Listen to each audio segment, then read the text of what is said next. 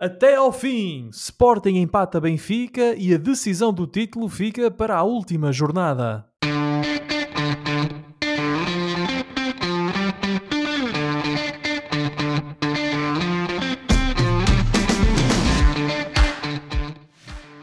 Bem-vindos a uma nova emissão dos Meninos de Ouro, o programa para quem gosta de bola e que está disponível todas as terças-feiras no Spotify, Apple Podcasts, Google Podcasts e em todas as plataformas onde se pode ouvir e descarregar podcasts. Eu sou o Filipe Vieira e comigo estão o José Lopes e o João Pedro Oliveira e estamos novamente reunidos para uma conversa sobre futebol. Meus amigos, boa noite. João Pedro, começo por ti esta semana porque foste fazer a festa de Manchester City. Uh, devo... Faz parte do teu processo de anglicanização uh, de todo. fazer essas celebrações? De todo. Mal o City fez festa porque eles não têm tantos adeptos como o Manchester. Mas. Uh, fiquei... United. Uh, sim, mas o, o, único Manchester, Filipe. O único Manchester não precisa de se dizer United sequer. Aquele que não ganha.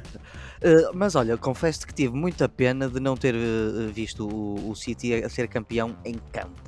Quando uma equipa não é campeã em campo, fica assim, assim um bocado, não é? Nhé, nhé. Não é muito fixe, pois não, José? Não sei, Oliveira. Uh, tu estás O meu clube não ganhou, nada não ganhou nada esta época, portanto e... não posso dar o meu testemunho. E tu estás a borrifar para o futebol inglês? Portanto... Nada disso. Apenas não lhe dou o mérito que tu lhe dás, só isso, mais nada um mérito. O futebol inglês não é uma pessoa. Um é uma entidade abstrata. Uh, não, mas uh, fiquei um pouco triste por não. Triste é uma palavra muito forte, não é? Uh, gostava de ter visto o City a, a, ser campeão em campo, ou se possível, nem sequer a ser campeão. Mas isso são outras contas. O Arsenal quebrou um recorde esta temporada, é a equipa que esteve mais tempo na liderança do campeonato sem ser campeã. E o mais engraçado, e vê lá, e o, o tombo foi tão grande que eles, eh, se acabasse a temporada uh, para a semana, ou que acaba, aliás, uh, se, se, ambos ganharem, Arsenal e City, o City vai ganhar o campeonato com 10 pontos de vantagem ainda. E na semana passada estava com 3 atraso. Muito bem, o City é campeão em Inglaterra. Josué, como já disseste, isso não te interessa nada, portanto, fala-nos do Vila Verdense e da Liga 3. Claro, fala, fala. Olha, o, o Josué, para quem não está a ver, abre os, os braços, como quem diz, como é que tu me perguntas sobre o Vila Verdense, o clube da minha terra? Pergunta-lhe sobre o Real Madrid ou o Barcelona. Ah, é? Tu acompanhas mais o Barcelona? O Barcelona já foi campeão, Filipe. O Vila Verdense continua a sua luta pela promoção. Esperemos que corra bem. Curto e grosso. Olha, ficas a saber que o Vila Verdense eliminou o Braga B.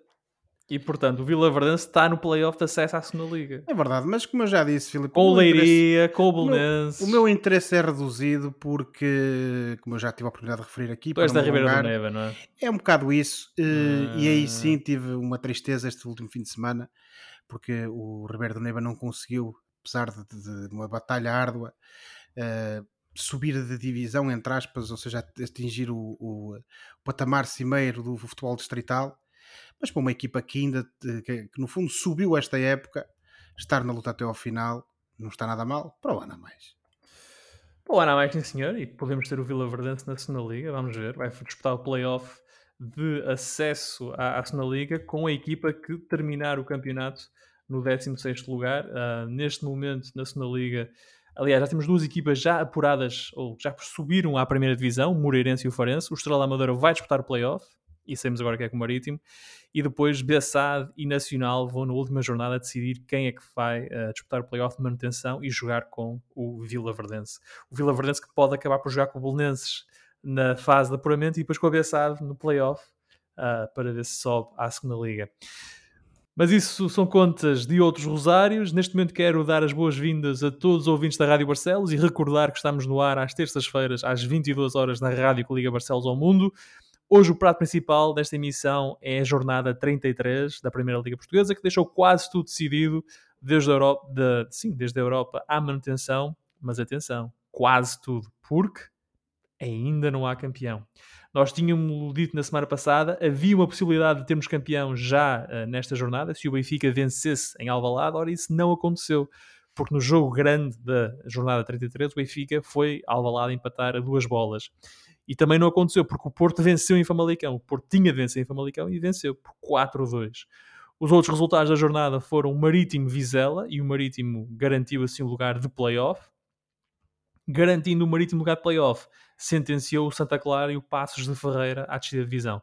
Ainda assim, o Santa Clara venceu o Portimonense por um zero, o Arouca venceu o Chaves por um zero, o Braga empatou no Bessa a uma bola, o Vitória venceu o Gil Vicente por um zero, o Casa Pio e o Estoril empataram a duas bolas, o Passos de Ferreira venceu o Rio Ave por 3-1, mesmo depois de saber que tinha sido divisão, e lá está o Benfica empatou em Alvalade. Com isso, o Benfica é líder com 84 pontos, já só tem dois pontos de avanço para o Porto, e há sete semanas atrás tinha 10, e agora só tem dois pontinhos de avanço para o Porto, que é segundo. São as únicas duas equipas que podem ainda chegar ao título, o Benfica e o Porto. O Braga fechou o terceiro lugar, tem 75 pontos. O Sporting vai ficar no quarto lugar, tem 71. O Vitória neste momento é quinto com 53 não está ainda garantido porque o Aroca, que é sexto, tem 51 e pode ultrapassar o Vitória. A vantagem de ser quinto é que se entra mais tarde na fase de qualificação para a Conference League. Cá para baixo, o Gil Vicente é 14 com 34 pontos, os mesmos do Portimonense, que é 13 o Estoril Praia é 15 com 32, o Marítimo vai ficar no 16 lugar, tem 26 pontos, o Passos vai descer à segunda liga, tem 23, o Santa Clara vai também descer à segunda liga, tem 22 pontos. Na próxima jornada, o Passo joga com o Braga e o Santa Clara joga com o Benfica. Ora então, no jogo grande da jornada, o Sporting e o Benfica empataram a duas bolas em Alvalade. Os Leões dominaram a primeira parte, marcaram dois golos e pareciam ter o jogo resolvido no descanso. Mas o Benfica deu uma resposta positiva na segunda parte, conseguiu empatar e acabou por confirmar o terceiro lugar do Braga e o consequente afastamento do Sporting na Champions. O jogo não deu o título ao Benfica, mas tornou um pouco mais provável. Os encarnados estão agora a um ponto, tecnicamente, e disto vamos falar mais à frente, da questão técnica de ser um ponto do título. Mas antes disso, vamos falar do derby. Josué, o Benfica voltou a entrar mal num jogo grande.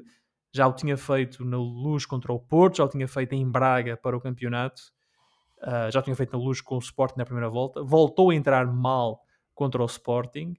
Um, porquê? Porque é que o Benfica continua a abordar mal estes jogos. É Roger Schmidt que está com dificuldade em entender a valia destes adversários da Liga Portuguesa? Oh, Filipe, eu acho que nós podemos ter aqui um, um, problema. Nós, quando digo nós, é falo eu, o benfiquista e todos os outros.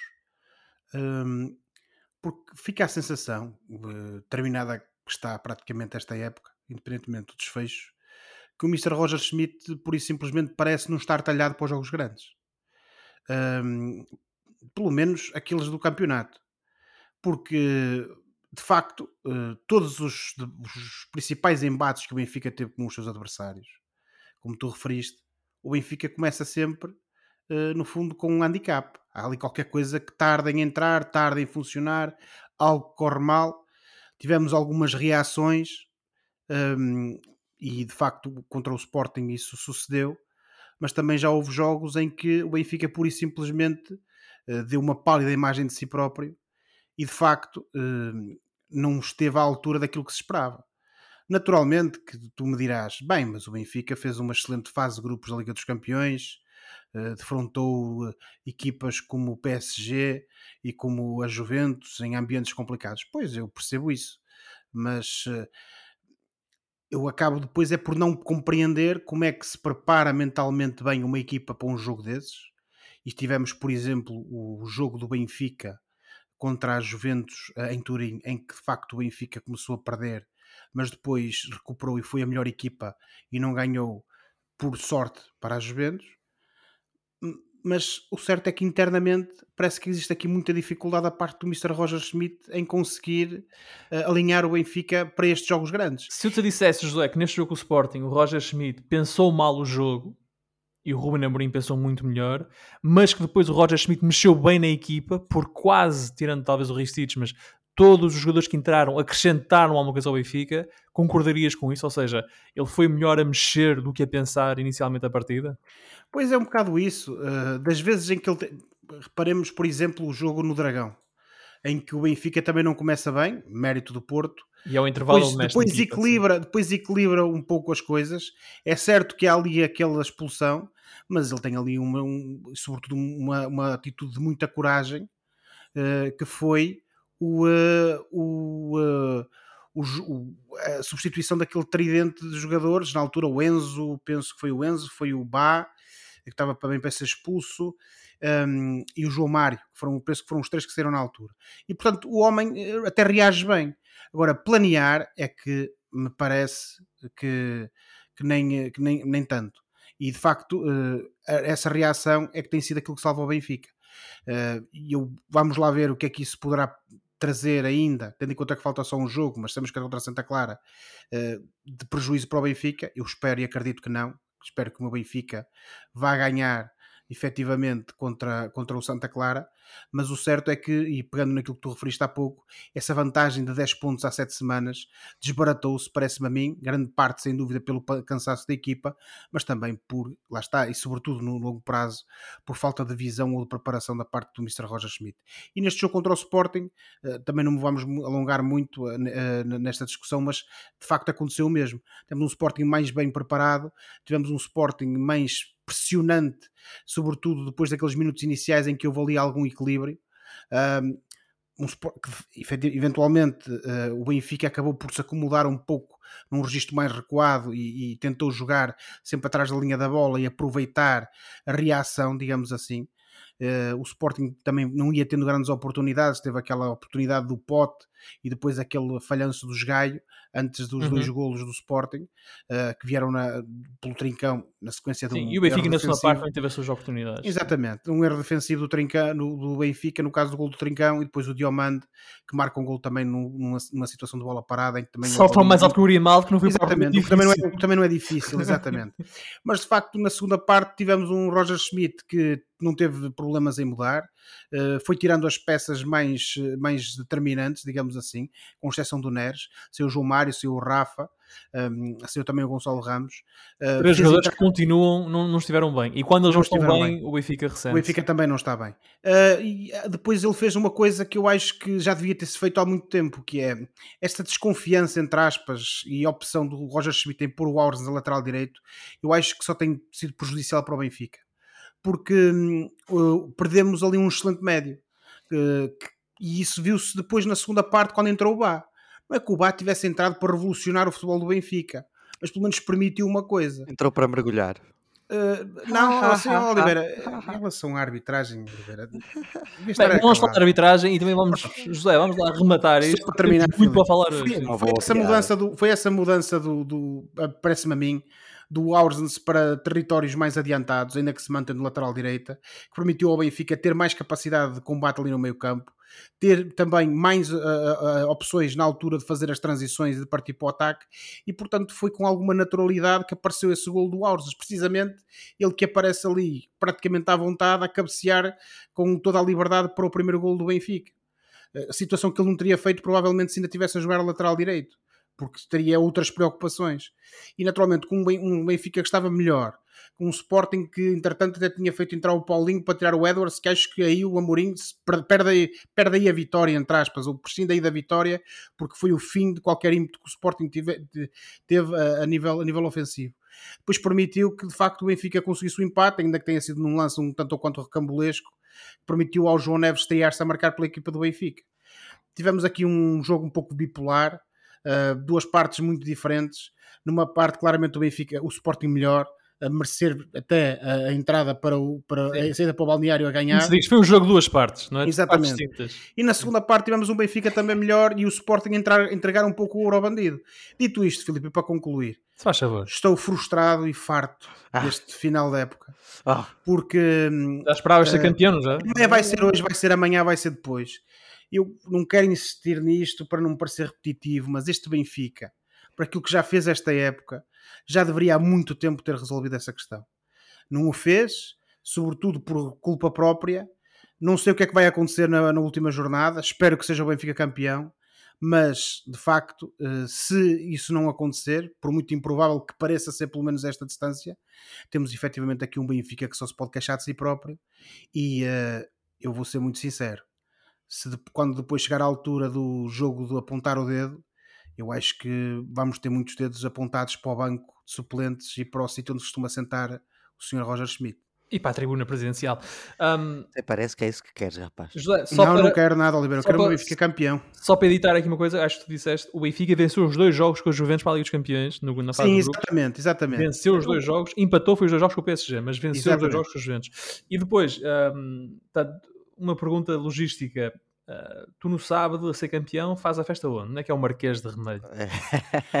o Marquês de Remelho é precisamente na minha casa em Remelho. É no, é jardim, é, é no jardim à beira dos galos e das galinhas. Não, é precisamente aqui na minha casa. A minha casa não é mais sítio nenhum. Ó oh, oh, José, tendo em conta que és benfiquista, faz sentido festejares à beira de galináceos. E tenho o, uh, o meu Napoleão, o meu galo de estimação. Bom, bom, bom. Uh, mas, uh, Oliveira, João Pedro, tu, tu gostavas de uma posição singular em o que... índice de oh, oh, Filipe, desculpa lá. O índice de basófia está demasiado alto para quem deve o apuramento para a, para, para a primeira eliminatória da Champions ao Benfica. Ora, e era precisamente aí que Estamos à espera de um, de um agradecimento. Deus. Era aí, era milhões de Champions. Era aqui que eu queria pegar. João Pedro, tu estavas a torcer pelo Benfica, porque uma vitória do Benfica, de todo, de todo. do Benfica garantia a, a Liga dos Campeões ao Braga, depois do Braga ter empatado com o Boa Vista, mas do Braga vamos falar mais à frente. Como é que tu viste o jogo? Viste um, e se calhar mais pela perspectiva do Sporting, porque o José falou mais do lado do Benfica, ficaste surpreendido com a entrada do Sporting. E eu fiquei com a impressão que se o Sporting conseguisse jogar mais vezes como jogou na primeira parte, uh, não estava em quarto lugar. Olha, até nem fiquei muito surpreendido com a entrada do Sporting. Acho que uh, uh, mais uh, significativo do que o quão mal entrou o Benfica, para mim até foi o quão bem entrou o Benfica. Eu não fiquei assim tão surpreendido, porquê? Porque estamos no, no, no final da época e o Benfica está cansado, apesar de estar motivado para, para, ser, para ser campeão. Uhum. E o Sporting ou os leões neste caso, não quereriam que Alvalade fosse o salão de festas de ninguém. Um clássico é um clássico e o Sporting tinha o apoio do público. Portanto, uh, perguntas-me, fiquei muito surpreendido. Epá, até nem fiquei muito surpreendido, até porque o Benfica nesta última fase da época não é o Benfica que vimos nos primeiros para aí seis ou sete ou oito meses. É um, é um Benfica um bocado mais tremido. Portanto, aquilo que vimos foi um, um Sporting que de facto entrou melhor Uh, ou, ou mostrou-se melhor do que foi na maior parte da época. Uh, jogadores como o Trincão, o Edwards, o Poto, o Nuno Santos, o Morita, o Ugarte, todos melhoraram um pouco em termos de exibições e isso refletiu-se um bocado nessa, nessa primeira parte, principalmente.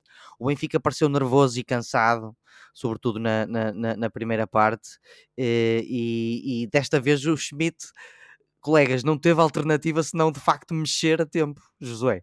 O Schmidt não mexeu no minuto cedo, 80 e tal. O, o, o, Gonçalo Ramos saiu ao minuto 66 oh, e o Rafa igual. Quer dizer, o, o, contrário é que seria de admirar, porque só lhe faltava alguém chegar à beira dele e dar-lhe assim uns estalos na cara a ver, pá, acorda, homem. Ah, e as melhoras do Benfica foram notórias, com as entradas do Musa, do Gonçalo, do Gonçalo Guedes. Eu sei, eu sei que nós não queremos, nós, nós nas nossas conversas de, de, preparação para o programa dissemos que isto não, não podia nem iria ser um programa de balanço, porque isso há de ficar para o futuro. Mas quando fizermos esse balanço, há aqui certas coisas sobre o Benfica que temos que falar e sobre o Mr. Roger Smith. Fica já, são, fica já a promessa. Não são, não são aceitáveis a este nível. Mas João Pedro, uh, estavas a dizer em relação ao Sporting que. Uh, estava a dizer que uh, depois o, é interessante também que a segunda parte do jogo trouxe um bocado à tona as debilidades do Sporting ao longo da época toda, que é um pouco banco, desacerto defensivo, falhanços escandalosos como o do, do, do Paulinho, e também é um bocado, como dizem os ingleses, food for thought, uh, coisas para o Sporting pensar uh, para a próxima o época. O Sporting é uma equipa que joga melhor sem ponta de lança? Ou está tão habituado a jogar sem o ponta de lança que agora até joga melhor sem ele? É uma pergunta minimamente pertinente, porque de facto o Sporting até teve bons resultados sem o Paulinho. A questão é que o, o, o Paulinho, não oferecendo golos, oferece outras coisas, mas eu acho que, sobretudo, o, o Sporting debateu-se foi com a escolha do melhor 11 durante a época toda.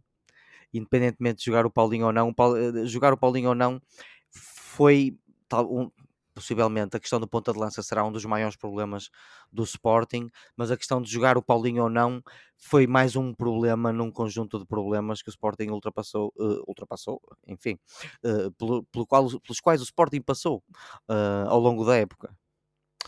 O Sporting que na próxima jornada vai a Vizela, acaba o campeonato no Minho, o jogo é na sexta-feira às 21h15. Já o Benfica, lá está, já dissemos, acaba o campeonato no sábado em casa com o Santa Clara às 18 horas um, e em caso de empate ou vitória é campeão. O, portanto, como é que este empate em Alvalade deixa então as contas do título? É relativamente simples. O Benfica é campeão se vencer o Santa Clara é campeão se empatar, desde que o Porto, em caso de vitória sobre o Vitória, não recupere os 11 golos de avanço que o Benfica tem no diferencial. O Benfica até pode ser campeão se perder com o Santa Clara, desde que o Porto não vença o Vitória. O Porto é campeão se vencer e o Porto perder, e lá está, se golear o Vitória e apagar a desvantagem que tem para o Benfica no goal average. Golear é um understatement, não é? Tem de dar, tem de dar 11. Eu desde que vi aquele último jogo lá no futsal, não sei onde, eu acredito em tudo. Eu acho que vi um artigo com, uh, num jornal uh, desportivo com o título uh, Porto nunca, nunca ganhou por 11 ao, ao contra quem é que o Porto vai jogar? Desculpa. O Vitória de Guimarães. O Porto nunca, nunca, deu, nunca deu 11, nunca ganhou por 11 ao Vitória. O, o Porto teria de ganhar por 12-0 ao Vitória e o Benfica empatar para ser campeão. Uh, até um cenário muito interessante que é o de finalíssima em campo neutro. Se o Benfica mas tem de ser exatamente assim. Se o Benfica empatar a duas bolas com o Santa Clara e o Porto vencer o Vitória por 11-0, há lugar a uma finalíssima em campo neutro. Porque ficam, ficam empatados em todos os critérios. Vamos atalhar, meus amigos, porque isso já é. Ora, já há, são há, dois, há dois meses o Benfica tinha 10 pontos de avanço. A grande questão é como é que se deixou cair nesta situação. Eu consigo ver aqui duas perspectivas, meus amigos. A primeira é mais pragmática, que é as vantagens existem para serem geridas. O Benfica chegou aos 10 pontos de avanço, dava-lhe a margem, a folga para poder gerir até o fim do campeonato. É o tal copo meio cheio. Portanto, tinha 10, perdeu 8, tem 2 pontos, dá para ser campeão. Ninguém se recorda com quantos pontos de avanço é que o Benfica foi campeão com Jesus, com o Vitória, com o Bruno Lage. Ninguém se recorda, já ninguém fala muito do facto do Super Benfica do primeiro ano do Jesus foi campeão na última jornada. Haha causa do Braga. Por causa dos Guerreiros.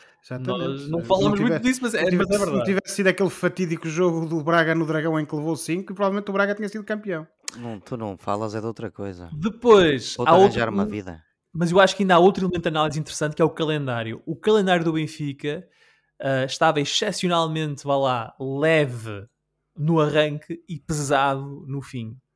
E talvez acabe por ser normal o Benfica, nestas jornadas, ter perdido 3 pontos com o Porto, 2 pontos com o Sporting. O que não é normal é perder os 3 pontos com o Chaves. Mas eh, o, perder com o Porto e empatar com o Sporting não é anormal. Portanto, talvez um, um, calendário que tenha favorecido o Benfica no sentido em que tinha os jogos teoricamente mais fáceis no início, permitiu criar esta almofada e agora com os jogos um bocadinho mais complicados, o Benfica está a perder pontos porque o Benfica uh, faz muitos menos pontos contra os 5 primeiros do que, por exemplo, o Porto. Oh, oh, e, Filipe, uh, e se o Benfica é campeão com, com dois pontos de avanço, podemos dizer que o jogo do Dragão, por exemplo, foi determinante. Filipe, oh, eu acho que o calendário não teve nada a ver com isso, Filipe. Pronto, então agora fala, diz lá. Foi mais o, o, o, o avolumar de jogos uh, nas, em todas as competições nas quais o Benfica estava, uh, que causou algum cansaço e outras questões do que propriamente o calendário, porque eu até te vou ser sincero, o Benfica teve um Oliveira, calendário o, o, bem Oliveira, porreiro, o, bem porreiro, o avolumar uh, a de jogos, de fevereiro mais ou menos. O avolumar de jogos e a falta de rotação. Não, atenção, atenção. O Benfica, o Benfica tem que os é jogos. Outra conversa. Mas atenção, é outra conversa. O, o Benfica tem os jogos com o Porto, com o Braga e com o Sporting na mesma. Filipe, lá, há aqui uma. Certo, com certeza. Numa mas, altura em que já mas... estava com uma vantagem bastante confortável. Lá está, que vem dos jogos mas, anteriores. Portanto, se calhar estes dois pontos são reais. É a distância estamos... real para com as equipas. Mas estamos, equipas. a meu, a meu ver, estamos aqui a esquecer uma coisa, que é. Eu percebo, e naturalmente não podia dizer o contrário, que é normal em jogos contra os grandes de Portugal e o Braga, um, que é o enorme, uh, nós termos o Benfica uh, com a possibilidade, mais do que, do, do, do que realista, de perder ou de empatar, não é? Eu, mais eu... do que realista de, de, empatar. Coisa diferente, meus amigos, é como o Benfica abordou esses jogos. É a é performance do Benfica nesses jogos. Porque isso depois é o que dá o contexto. Naturalmente, um jogo super disputado no Dragão ou na Luz, em que há uma equipa que ganha por vantagem de um golo, ou há um empate, perfeitamente normal. E eu aí, Filipe, concordaria contigo a 100%. Agora, depois temos que ver é a maneira como o Benfica tem maus resultados e perde pontos nesses jogos. Porque aí sim, podemos falar, por exemplo, na Luz ou noutro sítio qualquer que o Benfica estivesse mais cansado. Sim, senhora. Agora, o jogo do Benfica em Braga, por exemplo, ok, tínhamos jogadores que iam na ressaca do Mundial ou a novela Enzo, muito bem. Mas aquilo foi um Benfica muito, muito aquém daquilo que é, o, que é o normal, não é? Próprio jogo do Benfica com o Sporting. E agora entrando aqui na, no, no elefante na sala, os jogos do Benfica contra o Porto. O Benfica contra o Porto ganha no Dragão, efetivamente, mas o Porto também foi um adversário difícil de roer, já falámos disso. Mas na luz, em que o Benfica podia ter sentenciado o campeonato de vez, naturalmente, o Benfica podia perder e seria a coisa mais natural do mundo. Mas a maneira como o Benfica entrou em campo e o jogo que fez. E, sobretudo, a forma como o, o Sérgio Conceição, a meu ver, uh, principalmente a nível tático, quer dizer, vou usar uma palavra que eu gosto muito, manietou completamente o Benfica de Roger Schmidt. Manietou. Que isso é que é o problema para mim. E é isso que eu quero depois deixar para o nosso programa eu noto, de balanço. Eu noto que tu estás, estás de facto com um problema. Filipe, é inadmissível. Isto é, isto é inadmissível. Lamento, mas é inadmissível. Podemos andar aqui a conjecturar sobre o que é que aconteceu, podia ter acontecido. Portanto, tu vais ser daqueles que se vai lembrar que foi campeão na última jornada, mas devia ter sido campeão um Com certeza, okay. com certeza. Posso ter a firme certeza que me vou recordar. És a vida uh, da festa, pá. Não, é verdade, Oliveira. Pá, porque eu quero que o Benfica seja campeão, quero desejar a melhor sorte do mundo a todos os envolvidos mas há certas coisas que não podem ser esquecidas. Isto é aquela velha história que uma pessoa aprende mais nas derrotas do que nas vitórias. E eu temo é que uma vitória do Benfica no próximo fim de semana, não é? Faça, uh, esconda ou faça esquecer problemas que têm que ser resolvidos e têm que ser tidos em conta para a próxima aí, época. Eu ou, então, uma, ou então é uma experiência de aprendizagem para o próximo ano. Eu espero que seja. É isto, estou de acordo contigo. que seja, é isso mesmo. E a ser verdade que o Roger Schmidt vai ficar 4 anos no Benfica, acho que ele tem de aprender, uh, tem de levar ensinamentos desta época, e uma das coisas que ele vai ter de aprender é a preparar estes jogos grandes. O Benfica não pode perder uh, quantos pontos? Perdeu 4 pontos com o Sporting, não é? Podia ter feito, podia ter feito 6, oh, fez 2, perdeu 4 pontos com, com este Sporting. Eu vou, eu vou, Sporting, eu vou condensar, eu vou condensar isso num, apenas numa frase. O Sporting está a uma época má. Um Benfica que chega a um jogo com um Porto com 10 pontos de vantagem e não joga para matar, não pode ser. É tão não pode ser. Estou de acordo contigo. Portanto, acho que há esse ensinamento. Vocês parecem e, os adeptos e, do Tottenham, mal e habituados. Acho, e acho que o Roger Schmidt tem de também perceber como é que perdeu estes 8 pontos eu sei que ele é capaz, de, e é o que ele diz, não é? Uh, nós não somos máquinas vencedoras e dois pontos, és campeão com dois pontos de avanço, isso é possível.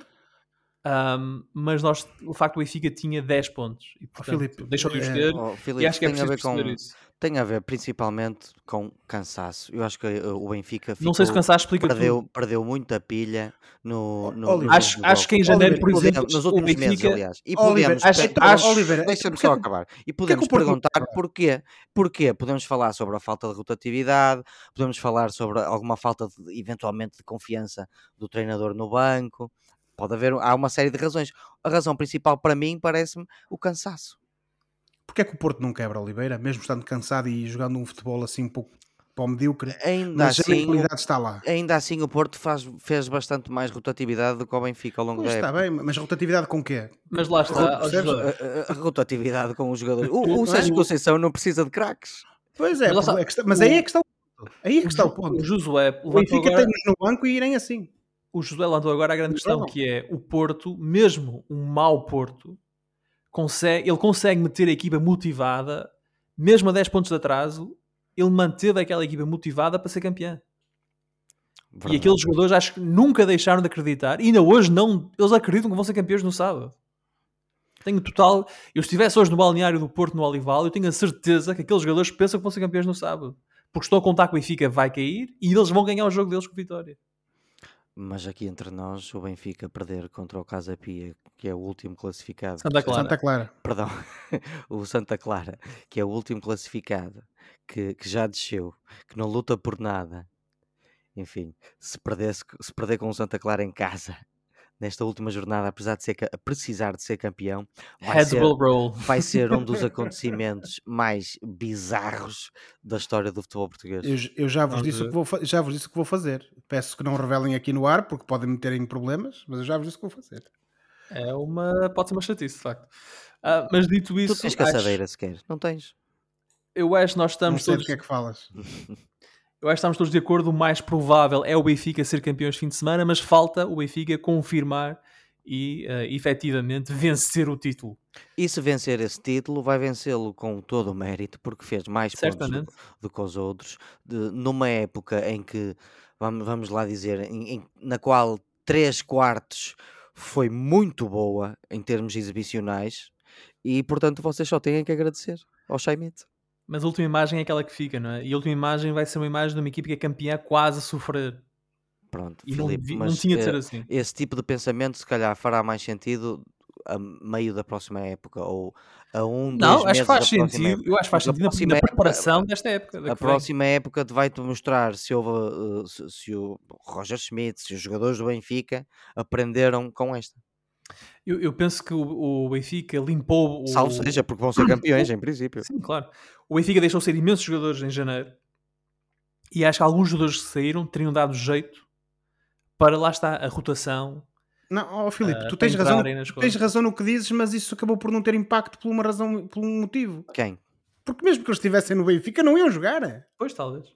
Não é? Não iam jogar. Por exemplo, o, Roger, o Roger Schmidt começou a rodar a equipa perante a inevitabilidade do colapso físico da equipa. Eu acho que o Diogo Gonçalves podia ter dado jeito num jogo ou outro. Um, eu penso que uh, a saída do Enzo, que foi muito benéfica, deveria ter sido acautelada. Deveria ter sido acautelada, e, mas foi um, um negócio que não favoreceu ninguém esportivamente. O Benfica não melhorou, o Chelsea não melhorou e o Enzo Fernandes também. Uh, Isso é um problema deles. Bueno, e o Enzo Fernandes uh, joga a trinco. Isso não é um problema deles. O Benfica ah, não dá garantia nem, nem aceita devolução. Ninguém, ninguém. O Enzo vai ser um jogador fenomenal para o Chelsea, não tenho dúvidas. E a próxima E se não for para o Chelsea, vai ser para outro clube. É, porque ele é um grande jogador. Mas neste, no caso, no contexto em concreto que ele encontrou no Chelsea, ele não saiu a ganhar com, essa, com a mudança. Nem ele, nem o Benfica, nem o Chelsea. Pelo menos não no curto prazo. O, o contabilista, não. o advogado e o agente dele são capazes de discordar de ti, filho. E acho que a saída do Enzo uh, também, tem um, também tem um peso nesta quebra do Benfica. Mas pronto, o Benfica, já o dissemos, joga no sábado às 8 horas em casa com o Santa Clara. O Porto recebe o Vitória às 18 horas. É são os dois jogos do título. O Benfica, volto a dizer, é campeão se vencer. É muito provavelmente campeão se empatar. E até pode ser campeão se perder desde que o Porto não ganhe. Já o Porto é campeão se vencer e o Benfica perder. Ou se ganhar por 12-0 e o Benfica empatar. Basicamente são estas as contas. Portanto, de contas que estão por definir, vamos para umas já mais bem definidas. O grande vencedor do derby de Lisboa foi o Braga. O Braga garantiu o acesso às pré-eliminatórias da Liga dos Campeões. Na próxima época, os arsenalistas vão jogar a terceira pré-eliminatória da Champions e, em caso de vitória, avançam para o play-off de acesso à Liga Milionária. E esta poderá ser a terceira participação dos minhotos na Liga dos Campeões. E atenção que o Braga ainda pode ganhar a Taça de Portugal.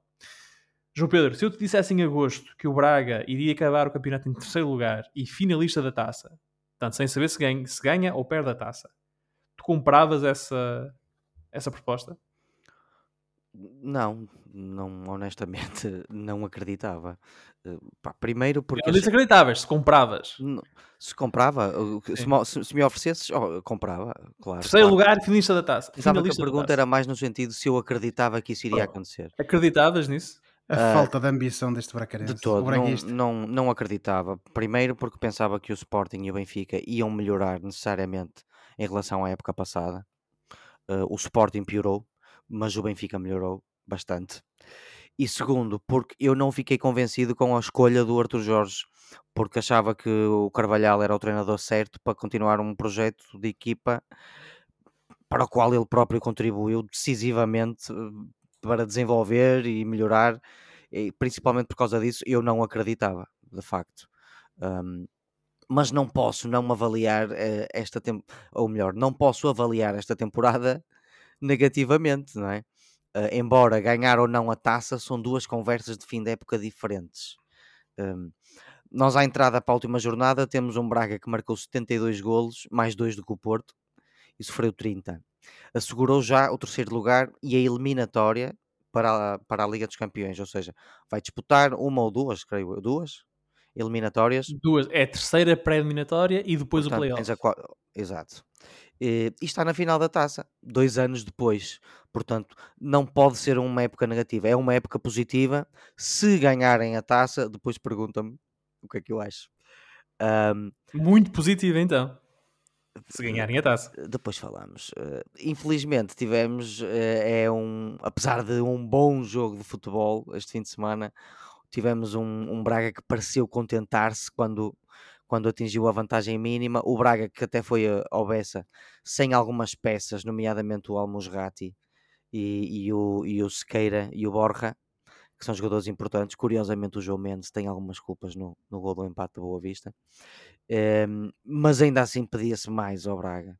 Um, ehm, mas se quiseres perguntar-me como é que eu avalio este campeonato, eh, já, já, te disse a parte positiva, só que temos necessariamente que falar na parte negativa. Se até o Josué fala, mal, fala mal do, do, do, Roger Schmidt, eu também posso uh, apontar aspectos negativos. Tu não tens feito outra coisa, homem, ao longo é, Eu acho, sinceramente, que, sabe a pouco esta época se acabarmos em terceiro sem títulos e, e, e, mesmo até se ganharmos um título, mas sabe a pouco, dada a qualidade do plantel, que com um pouco Olha mais, quem é o adepto do Tottenham agora. Um pouco mais de astúcia, não, porque eu não estou habituado a ganhar.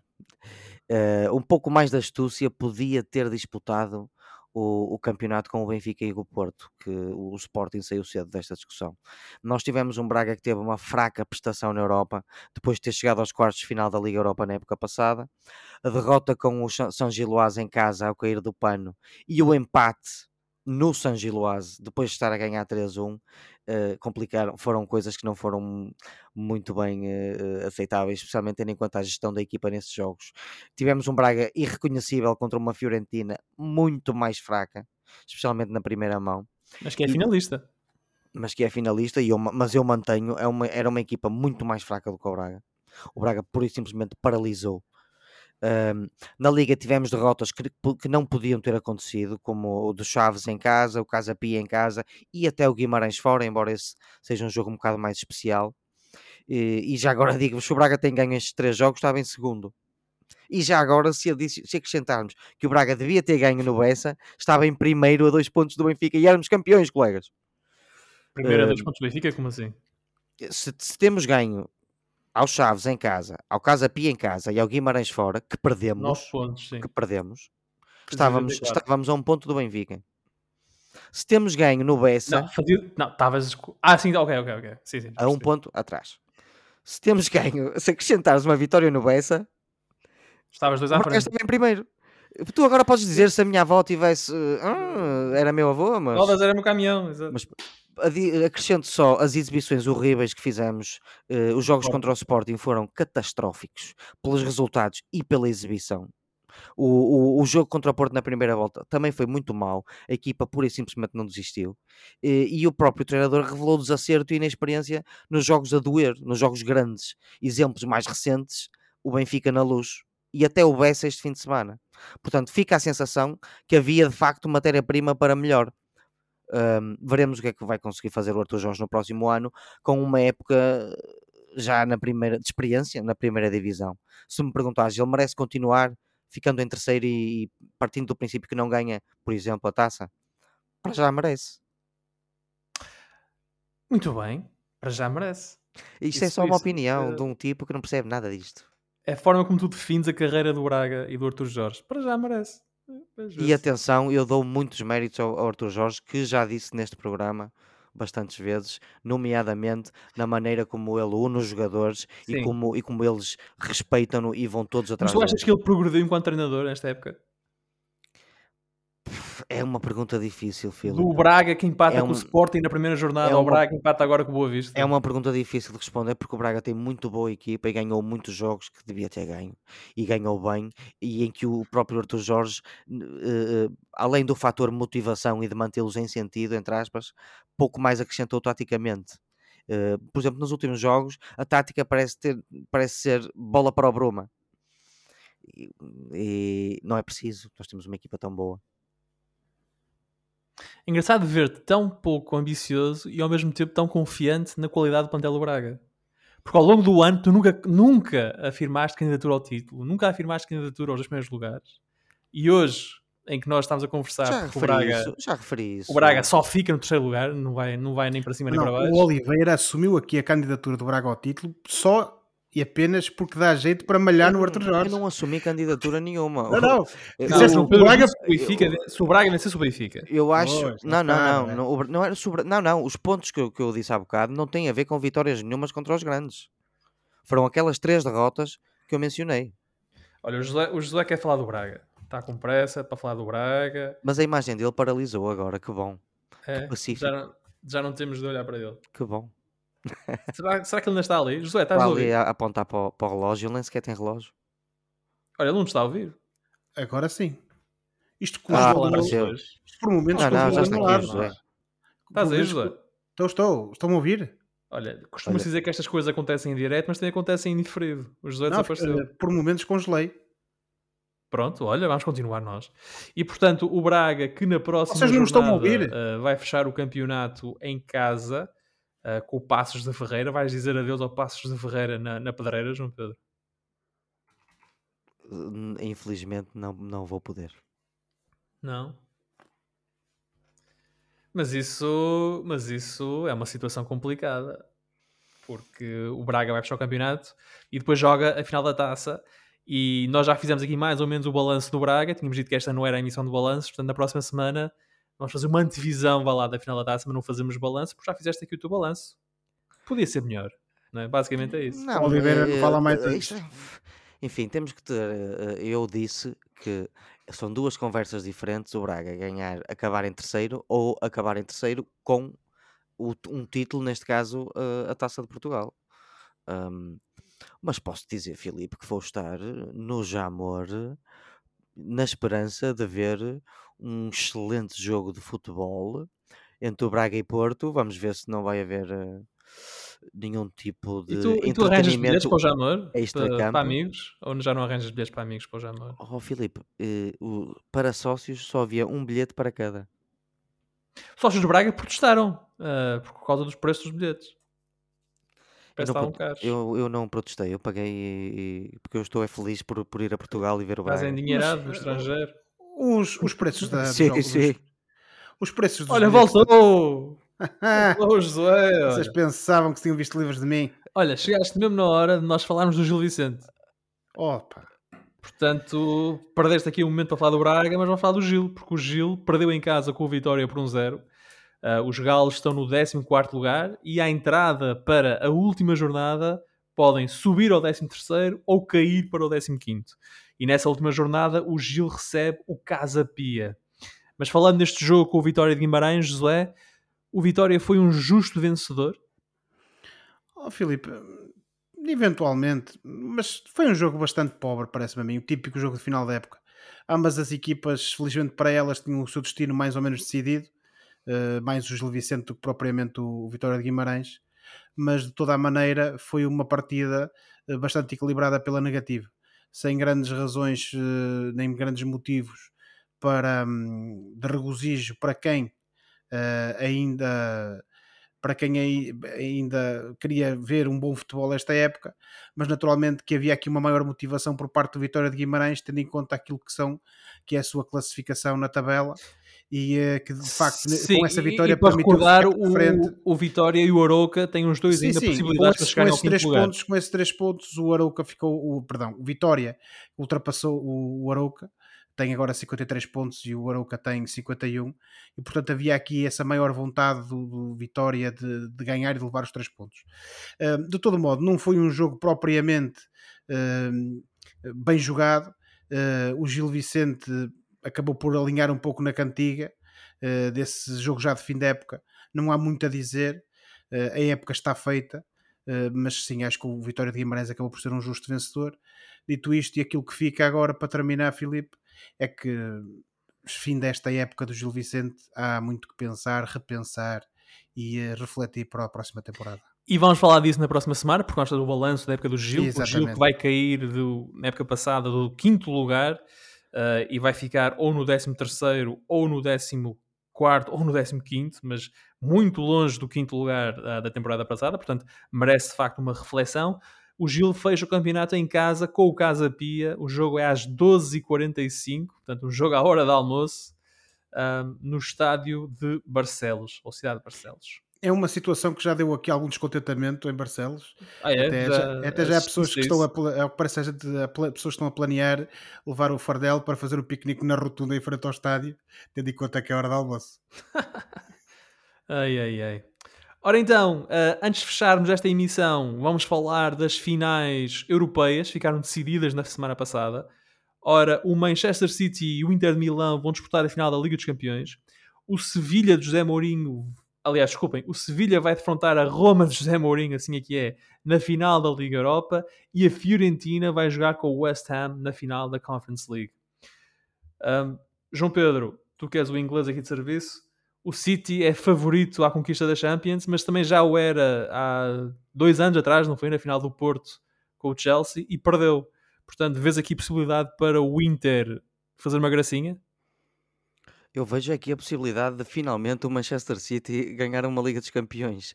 Tens razão, o Manchester City já tem tido equipa para ganhar a Champions nos últimos anos, mesmo no ano passado, em que creio que não sei se ficou pelas meias finais ou pelos quartos, meias talvez. Meias com o Real Madrid. As meias com o Real Madrid.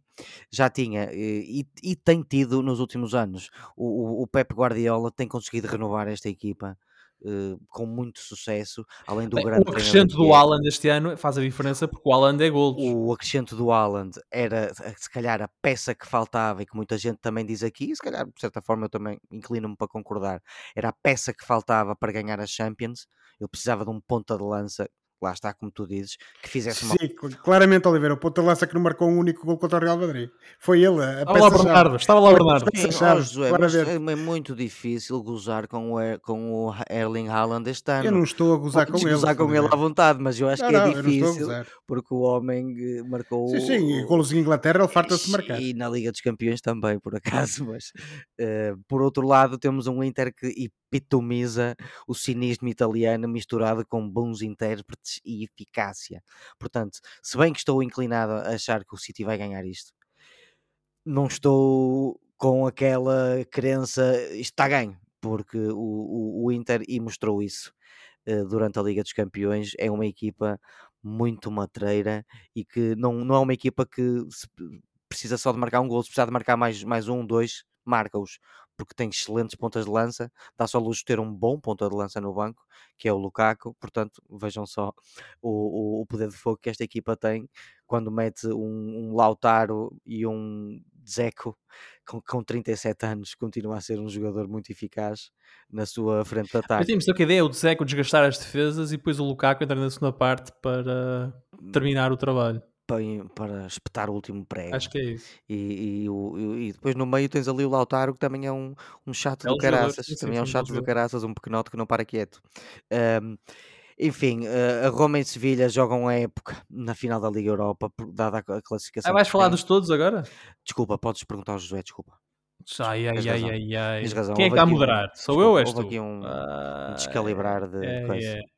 Mas quem é que é o presidente da junta? José, o, o Alan, uh, uh, quem tu estavas a fazer pouco há bocado, só para te dizer, já marcou 12 golos na edição deste ano da Liga dos Campeões. Só, Filipe, devia ter marcado mais. E tem 48 golos marcados esta época, mas sim, e só o recorde, o recorde de golos marcados numa época na Premier League, mas a Premier League é, um, é, um, campeonato fraco. Podia, podia estar melhor. Um, oh, oh, oh, quem, é que é, quem é que é quem é que, é, é o favorito? Para que é que vem-se estragar? Quem dizer, é que é o favorito a ganhar a Liga dos Campeões? É o City ou o Inter? É isso, é claramente o City. Aliás, eu atrevo-me a dizer, e isto pode parecer um sacrilégio, mas esta final da Liga dos Campeões para mim tem muito pouco interesse. Um, naturalmente que no futebol tudo é possível, mas quando estão equipas italianas envolvidas, normalmente o espetáculo nunca é bonito. Uh, porque o futebol peca sempre por, uh, por não ser muito vistoso. E aquilo que eu estou à espera é precisamente aqui, uh, o que o Oliveira referiu. É um intercínico a tentar tapar os, os caminhos para a baliza a um poderosíssimo Manchester City e depois tentar também utilizar os seus trunfos lá na frente para conseguir marcar o meio golo que lhe dê uh, a hipótese de levantar a orelhuda, como costumam Mas, chamar a taça de Marcar o meio golo, meter o autocarro Exatamente, é um bocado fim do jogo e depois ganhar. E portanto, é uma final, muito sinceramente, para mim tem muito interesse. Dito isto, acho que não obstante esse cinismo italiano que certamente irá aparecer, o City tem todos os as condições e mais alguma para ganhar, ganhar bem e de forma confortável esta final contra o Inter de Milão. Ora, a final da Liga dos Campeões é no dia 10 de junho em Istambul. Uh, o João Pedro já começou a falar do Sevilha-Roma, a final da Liga Europa é dia 31 de maio. José Mourinho vai vencer a sexta prova europeia, João Pedro? Olha, Filipe, talvez. Uh, vamos ter aqui uh, duas equipas que são um bocado antítese, se calhar estou a exagerar, mas andam ali perto de serem antítese uma da outra. O, o, esta Roma do Mourinho é uma equipa completamente resultadista. Eu tenho tido a oportunidade de ver os últimos jogos do Roma ultimamente e não, custa-me dizer isto, mas não é uma coisa muito bonita de se ver. Uh, mas é uma equipa que tem um homem chamado José Mourinho, que de todas as finais, finais em que esteve, ganhou-as a todas. Europeias, sim. E, sim, ele nunca treinou na América nem na, ah, já disputou finais, já disputou finais continentais que perdeu. Isto é a taça Portugal, taça de Inglaterra, super taça europeia. Estás a ser eh, meticuloso, tens razão. Hum. Uh, mas é engraçado porque depois esta equipa vai enfrentar um Sevilha que está habituadíssimo a ganhar Ligas Europas. E, e, e, e o Sevilha, sim, joga a época nesta final porque eles estão em nono. É quase impossível uh, alcançarem as, as competições europeias esta época. Portanto, vai ser uma final, espero eu, muito interessante de Liga Europa. E José, o que é que tu achas? Tu queres um crítico do José Mourinho? E acho que vai ganhar o José Mourinho no final. Tu queres um crítico do Mourinho? Achas que o Mourinho ganha a sexta prova europeia? Se ele, neste momento o José Mourinho tem duas Ligas Campeões, uh, Porto e Inter, tem duas Ligas Europas, Porto e Manchester United, e tem uma Conference League pela Roma. Achas que ele acrescenta a terceira Liga Europa? É possível que sim, até porque este Sevilha, mais uma vez, pela enésima vez, está na final da Liga Europa é o clube que é sinónimo de Liga Europa e de Taça UEFA, eh, de fundo da Taça UEFA. Já venceu seis vezes. Exatamente, eh, mas eh, eu acho que neste momento o José Mourinho tem equipa e no fundo tem futebol necessário para levar de vencida este Sevilha. Eu espero, como o Oliveira disse bem, que seja uma final interessante, independentemente de, da postura que certamente a Roma terá de jogar à retranca, que tem sido o apanagem José Mourinho nos últimos anos, infelizmente um, mas espero que seja um jogo interessante, sobretudo porque normalmente as finais da Liga Europa uh, às vezes são mais interessantes do que as finais da taça da, da, Liga dos Campeões. Espero que se mantenha isso e, naturalmente, que se o José Mourinho ganhar, ficarei contente porque é mais uma vitória para um técnico português e para o nosso Rui Patrício também. E para o Rui Patrício. Ah, do Rui, nosso Rui Patrício, pá. E, e, e portanto, campeão europeu, campeão europeu. Olha, se fomos de bem nessa final. Respeitinho por esse menino. E o Tiago Pinto. O Tiago Pinto e o Tiago Pinto. Esse, esse não é futebolista, nem é treinador. Ora, o jogo é então no dia 31 de maio, em Budapeste. E agora, muito rapidamente, só a vossa opinião: quem vai vencer a Conference League? Fiorentina, West Ham. O jogo é dia 7 um, de junho, em Praga. João Pedro, West the, Ham ou Fiorentina? The Hammers, mate. The Hammers. West Ham, José? Oh, Filipe, eu espero que seja West Ham porque sempre oh. foi uma. É verdade, Oliveira. A Inglaterra tem duas equipas que a Estou chocado. Uma, é uma é o Liverpool, a outra sempre foi o West Ham. I am shocked. Se calhar não sabias disso. E sobretudo porque a Fiorentina derrotou o Braga e eu não gosto de equipas que fazem mal a equipas de que eu gosto. Ah, agora estás-me a seduzir. Eu, por acaso, vou torcer pela Fiorentina porque sempre tive um fraquinho pela Fiorentina Ai. por causa do Rui Costa e do Batistuta e portanto mantenho essa. Longe essa vão esses tempos, Filipe. eu sei, eu sei, mas não consigo. Senão, senão, senão, também eu teria a mesma opinião que tu. Mas não, não, consigo, não consigo dizer que não há Fiorentina. E gosto muito da camisola viola. É um bastardo. É isso, é isso, é isso.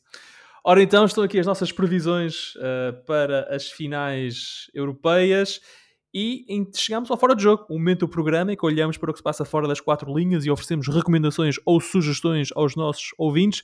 João Pedro, num minutinho, o que é que trazes? Bom, não foi fácil. Eu vi dois filmes. Vi o novo filme do M. Night Shyamalan. Ah. Vi, o, vi outro filme, vi o Renfield, do Nicolas Cage. Já é mais engraçadito, mas não recomendo. Vi também o terceiro filme da trilogia de Ant-Man. Portanto, vi o Ant-Man and the Wasp Quantum Mania colegas. Portanto, eu aviso desde já, isto é só mesmo para quem gosta da Marvel e concretamente do Ant-Man. Isto é um filme de ação, aventura e comédia, é realizado por Peyton Reed, que fez os anteriores e fez dois episódios do Mandalorian, eh, realizou um filme chamado Yes Man com o, com o Jim Carrey, é, um, uma comédia amorosa experimental, diria eu, chamada Down with Love, há 20 anos atrás.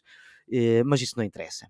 Eh, isto é, uma, é o terceiro uh, filme da, da saga do Ant-Man, em que o, o Ant-Man, o Scott Lang e a Hope, a sua miúda, são arrastados para o reino, mundo, dimensão quântica. E isto é interessante, juntamente com os pais da Hope e com a filha do Scott, que é o Ant-Man. Juntos terão de encontrar uma forma de escapar, mas a mãe de, de Hope, que é a Michelle Pfeiffer, colegas, viveu nessa dimensão muitos anos e parece que tem muitos segredos a esconder. Este filme tem duas autênticas movie stars que é o Michael Douglas e a Michelle Pfeiffer, já não há muitos, uh, é pior do que os anteriores e uh, uh, vale pela espetacularidade audio audiovisual e pela premissa do reino quântico, que é bastante interessante. e a Michelle Pfeiffer e o Michael Douglas acrescentam um peso e qualidade que só as poucas movie stars que existem conseguem oferecer. o Bill Murray, infelizmente, é desperdiçado porque entra uns minutitos. Ainda assim, eu recomendo para os fãs de Ant-Man. Ant-Man and the Wasp, Quantum Mania, está na Disney Plus. Podes dizer estrela de cinema também, não precisa dizer uh, movie star. Não, mas uh, neste Pode caso ser. eu faço questão de dizer movie estrela star. de cinema. Movie Sim. star. Porque, uh, não sei, tem mais. Tem mais. É, é, mais, mais é mais carregado de, de caráter emblemático. Certamente, mais certamente. José, e tu? Olha, Filipe, muito rapidamente. a minha recomendação esta semana é uma série que está na HBO Max. o título original é From, a Origem. Eh, basicamente é uma série de ficção científica de terror um, que foi criada pelos produtores executivos do Lost. Basicamente, a premissa uh, tem a ver com uma cidade um pouco tanto fantasmagórica uh, na América Profunda que acaba por prender todas as pessoas que nela entram. E, portanto, esses residentes à força lutam para não só pela sua sobrevivência, mas também por tentarem fugir dessa mesma cidade. No entanto, têm como inimigos uh, um, ou criaturas noturnas que impedem que isso aconteça, mas também a floresta que os rodeia e segredos escondidos nessa própria cidade. Uh, a premissa parece ser engraçada, uh, a série já vai na sua segunda temporada, uh, 10 episódios cada temporada, uh, conta com excelentes interpretações de atores um tanto ou quanto desconhecidos, alguns deles ilustres desconhecidos, mas de facto aquilo que fica aqui a ideia é que temos uma série que está neste momento a cativar bastante as pessoas, produzida por esses produtores executivos, passa a redundância do Lost, e portanto eh, a série tem qualidade, eu só espero é que isto não redunde num novo Lost com todo aquilo de mal que tem. e apenas utilizar, apenas utilizar agora só mais 5 segundos para dizer que acho inacreditável como é que o Oliveira de três filmes recomenda aquele em que não é o Nicolas Cage a fazer de Conde Drago. Não tenho mais nada ah, a dizer. Sabes porquê? Porque vi esse filme por vias travessas. Mas o, o Nicolas Cage uh, danificou permanentemente uh, os dentes para fazer aquele filme. É sim, esse filme. Esse filme... A única coisa permanentemente danificada no Nicolas oh, Cage. Esse filme vale a pena. O Nicolas Cage dá um bom espetáculo, mas não acrescenta nada de novo. Até uh, acho que esse filme até é parecido com o Warm Bodies, que tem o mesmo miúdo como protagonista. O mesmo miúdo. Muito bem.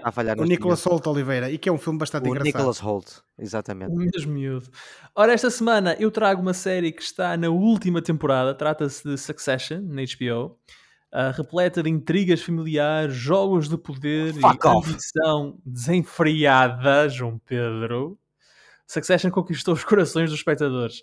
A série conta a história da dinastia Roy, liderada pelo patriarca Logan Roy, e é uma verdadeira montanha russa de emoções. Os diálogos afiados e o elenco brilhante mantêm-nos colados ao ecrã, ansiosos por cada reviravolta. Succession é uma verdadeira obra-prima da HBO. Não, e vocês já perceberam que eu estou a ler isto diretamente do, uh, da descrição da hum. série. Não percam esta série fascinante que nos leva ao mundo, ao mundo implacável dos negócios uh, da família Roy. Os novos episódios de Succession estão disponíveis todas as semanas na HBO Max. E agora, uh, eu podia dizer uma coisa sobre a HBO Max, que é, vai ser substituída pela Max, mas é só para o ano, por isso não, não precisamos preocupar com isso para já. Oh, Filipe, nós sabemos que da relação que tens com essas instituições, coisa estar aqui armado em publicitário. Ora, por hoje ficamos por aqui então. Para a próxima semana cá estaremos com um campeão será o Benfica ou o Porto, isso veremos mais tarde. Para mais uma conversa sobre futebol e outras coisas, não se esqueçam que podem subscrever o canal dos Meninos de Ouro, disponível em todas as plataformas onde se pode ouvir ou descarregar podcast. Isto para serem notificados de cada vez que publicarmos uma nova emissão. E quando subscreverem, podem também avaliar o programa com 5 estrelas. Entrem em contato connosco enviando um e-mail para os meninos de ouro e sigam-nos no Facebook e no Twitter. Boa semana, bons jogos, tchau. Tchau, boa semana, especialmente para os benfiquistas. Tchau. Boa semana. Especialmente para alguém, não? Especialmente, eh, mas menos para os benfiquistas. Pronto.